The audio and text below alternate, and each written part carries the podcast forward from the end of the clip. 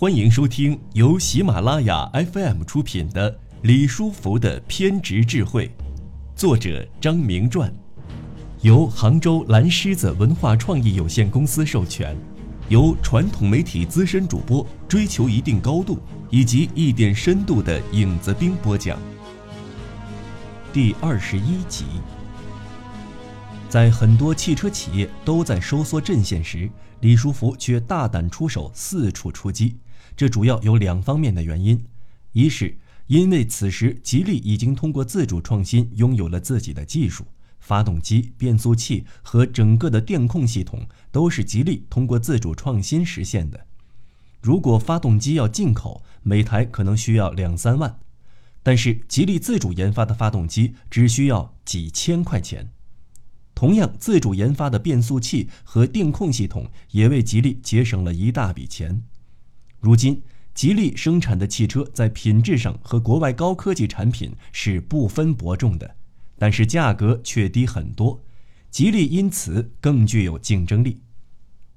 二是因为全球经济低迷，国外那些掌握专利技术、专利设备、高级人才的企业，原先不愿意或者只会用非常高的价格出卖他们的技术和设备，而如今吉利可以用低价购入。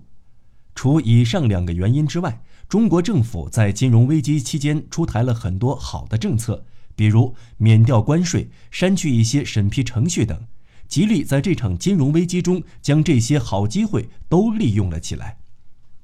企业与企业家的成长方式，除常规的循序渐进之外，还有一种非常规式的跳跃式成长方式——抄底。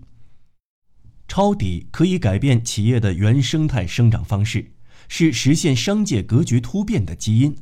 抄底的真相在于，在经济低谷时期，以更低廉的价格将资源收入囊中，重新进行资源分配，从而将宏观的危机转化为局部或个人的机遇。显然，抄底为李书福带来了机遇。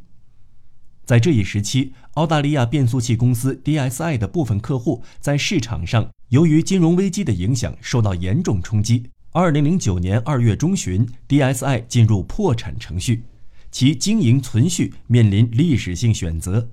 李书福在得知 DSI 破产消息后，果断地提出收购计划，最终在十五个买家中胜出。吉利在不向银行举债的前提下，仅用了四个月的时间就完成了海外融资，并在二零零九年四月成功收购澳大利亚 DSI 作为海外全资子公司。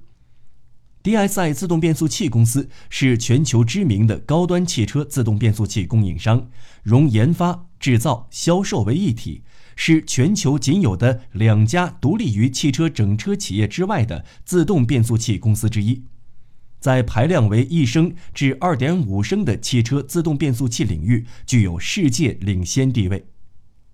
吉利汽车成功收购 DSI 自动变速器公司之后，将给 DSI 提供一套适合全球发展的新战略。同时，吉利将继续保留 DSI 品牌和 DSI 公司运营的相对独立性，以确保为全球客户提供服务。吉利通过收购 DSI，在原有小扭矩自动变速器的自主知识产权的基础上，对吉利产品线进行了进一步丰富。吉利自动变速器的研发和生产能力因此得到了进一步强化。吉利副总裁王自亮表示：“我们十分看重 DSI 在变速箱领域的前沿技术和强大的研发能力。”李书福对 DSI 公司的整合十分成功。到二零零九年年底，通过为吉利的新车型匹配动力总成系统，DSI 已经开始获得收入。同时复兴的福特和破产重组的双龙也开始收购 DSI 的自动变速器。到二零一零年元旦之后，李书福宣布 DSI 公司扭亏为盈了。李书福在金融危机时期选择了冬泳而非猫冬，在他看来，二零零九年对吉利而言是迈向国际化、规范化、打造民族品牌的一年。九月。国际著名投资银行高盛选择与李书福合作，通过认购可转债以及认股权证投资吉利，而吉利则通过发行可转债，将获得的十八点九七亿港元作为公司的资本支出、潜在收购以及一般企业用途。高盛能够在自身尚未从全球经济危机中完全复原的情况下选择吉利，李书福认为高盛看中的正是他本人的潜力。股神巴菲特在一份声明中说道。高盛是个杰出的机构，并且拥有足够的人力和金融资本来继续其杰出的表现，而高盛能够选择吉利投资吉利，正印证了巴菲特的评价。二零零九年十一月十六日，李书福在众多汽车厂家在广州车展上宣传销售记录的同时，依然不按常理出牌，而是宣布带队前往欧洲进行访问。这一系列行动无疑为吉利成功收购沃尔沃做出了充分的准备。李书福认为，任何海外并购都是有风险的，没有合适的就坚决不做，并且并购要根据企业的自身实际情况，不能因为便宜就去并购，这样风险会很大。李书福在金融危机席卷全球的时候，为何频频出手海外？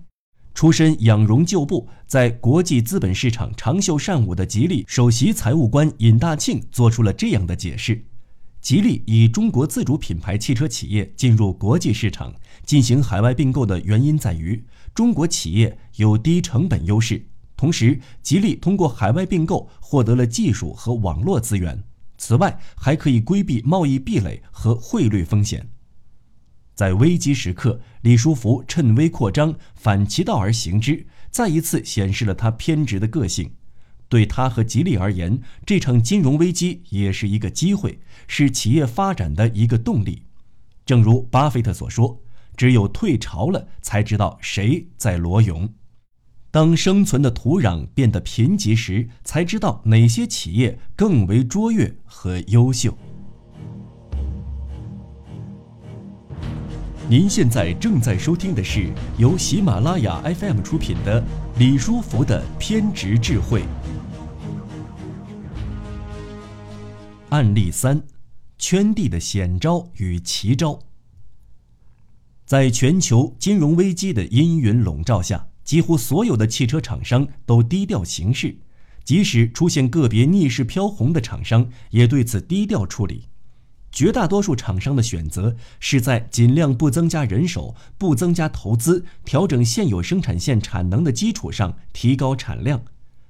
而李书福却选择了剑走偏锋、勇出奇招。二零零八年十一月六日，吉利汽车第十个基地——湖南湘潭市九华工业园区投入使用，在短短的十年时间内，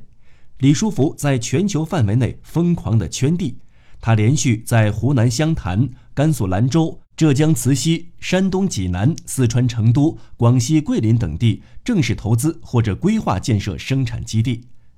加上吉利原先建立的四大生产基地，吉利汽车已经拥有了十大生产基地，荣登全国车企之首。与吉利汽车十大基地相对应的是李书福提出的两百万辆产能规划。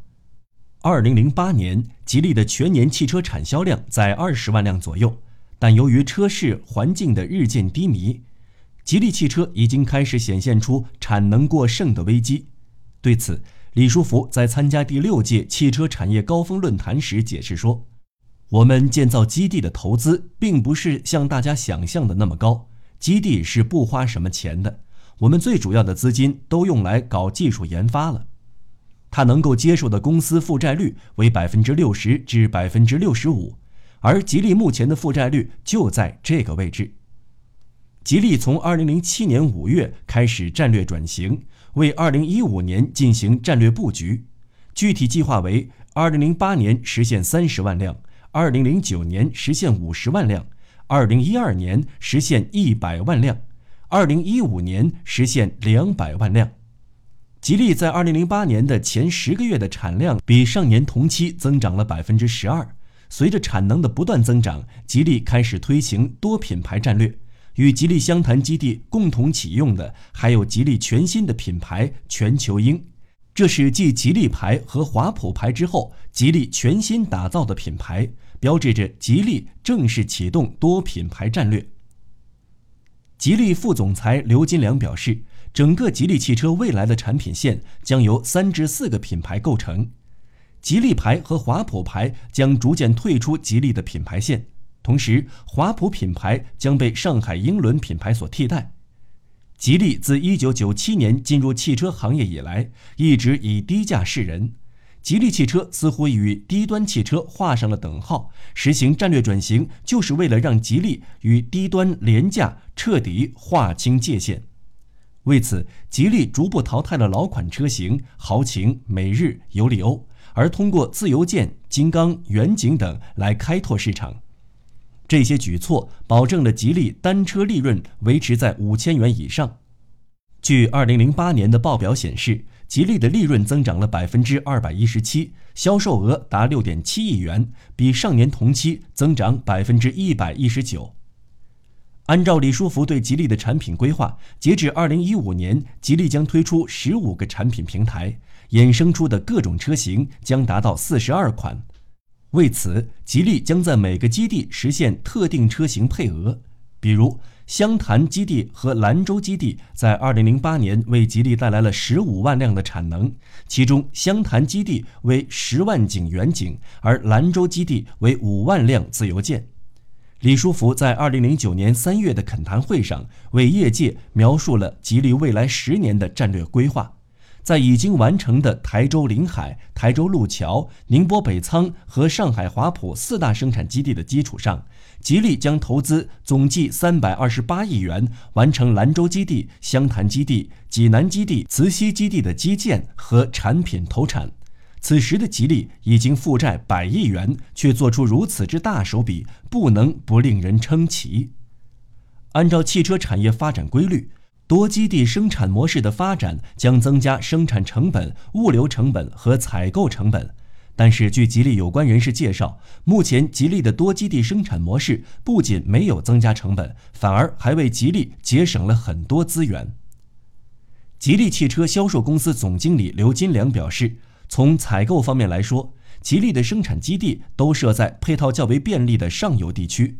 而每个基地只生产特定的一款车型，这种生产模式有利于扩大单款车型的产量，迅速形成规模效益，从而达到降低采购成本、提高生产效率的目的。吉利为何不采用一些国外大厂所使用的多款产品共线生产模式？对于大家的这一疑问，李书福做出这样的解释：这与我们的供应链管理有关系，同时也和工人的素质有关。他认为，吉利在短期内很难实现贡献生产。至于物流，由于可以进行大规模配送，同时采购和生产也可以在接近销售市场的地方进行，因此也降低了物流费用。同时，在这十年规划中，吉利将从二零一零年左右起开发满足各国法规和消费习惯的四十多款车。以及开发出满足国内外需求的汽柴油发动机和手自动变速箱等。吉利在四大基地的建设中，分别通过向银行贷款三十多亿元，从香港资本市场调用二十多亿元资金来逐步完成。然而，这些资金相较于吉利快速扩张所需要的大量资金相差甚远。因此，吉利在盘下慈溪和济南基地后，不得不依靠当地政府的支持，并通过适当放缓基地建设来暂时缓解资金压力。与此同时，一项对于吉利而言比建设基地更为重要的收购即将展开。三月二十七日，李书福与澳洲新南威尔士州正式签约，将 DSI 收入囊中，成为吉利旗下全资子品牌。DSI 具有年产十八万台自动变速器的生产能力，曾为福特、韩国双龙、印度马辛德拉和俄罗斯 TAGAZ 等公司提供动力传动系统。DSI 拥有的四速、六速前后驱动及全驱动大扭矩自动变速器，将成为吉利未来生产四十多款车型的强大技术支撑。金融危机背景下，李书福选择不断的圈地。当吉利完成对各大基地的基本布局和对具有关键技术设备制造商的收购之后，吉利对汽车市场的判断似乎呈明朗态势。在这一时期，与吉利一样，奇瑞也做出了将企业做大的计划。二零零九年，奇瑞公布了作为高端乘用车 G 六的品牌发布，以及瑞奇的高端商用车品牌发布，同时宣布了年内十六款新车型发布以及网络发展规划。对于奇瑞和吉利而言，他们此时的共同思路或许就是在谷底建仓，并等待后市转好。但是两者有所不同，奇瑞是一家地方国有企业。显然，在其获得地方政府的政策和资金的支持方面，要比吉利更为便利。对于吉利而言，在香港的上市公司尽管能够成为其便利的融资渠道，但显然目前形势并不是融资的最佳时机。因此，李书福在金融危机时刻的偏执，正体现在他选择不断的圈地。圈地既是一险招，也是一奇招。一方面，通过大肆圈地布局来高调宣告吉利的扩张实力，从而表明其有获得各方资金支持的能力；另一方面，他还在积极筹款，为现有生产基地和产品实现有效配置进行着艰辛的努力。这都是为了使吉利尽快的形成销售规模，从而加快现金周转速度，以弥补资金缺口，让吉利熬过春天即将到来前的几场倒春寒。这一时期，李书福坚信吉利的春天一定会很快到来。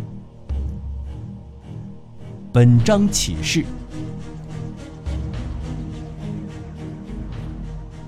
金融危机席卷全球，很多企业在这场金融海啸中开始瘦身，希望能够安然过冬。但是李书福却选择了一条扩张之路。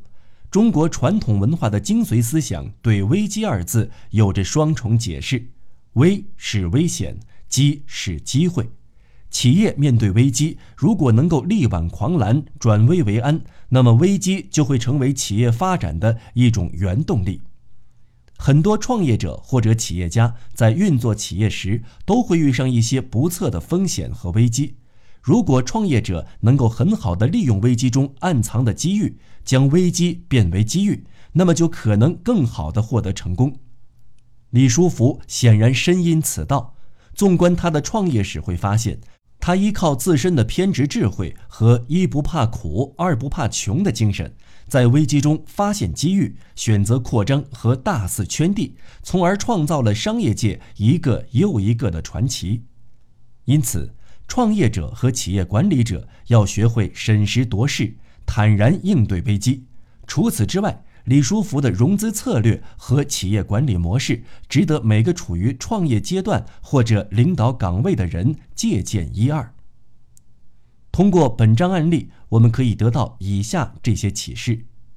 一、抄底让危机成为机遇。每个企业在发展过程中总会遇上这样或那样的危机。危机带来的不一定都是挫折或是企业的倒闭，有时候可能是一种机遇。众多企业在金融危机下噤若寒蝉，纷纷收缩阵线，哪还敢大肆扩张？然而，吉利逆势而动，这不失为一个奇招险招。抄底之王巴菲特的投资生涯从来都不是一帆风顺的，但他从不放弃任何一次抄底企业的机会。他总是在残酷的寒冬将剩下的种子以低价收进粮仓，因为他已经听到了春天知更鸟的叫声。在这个世界上，只要有人需要资本，并且有人能够提供资本，危机就不会定格。在金融危机来临之际，选择了抄底，挖掘并利用了危机背后潜在的机遇，使这场金融危机成为企业占领市场。占据未来发展先机的转折点。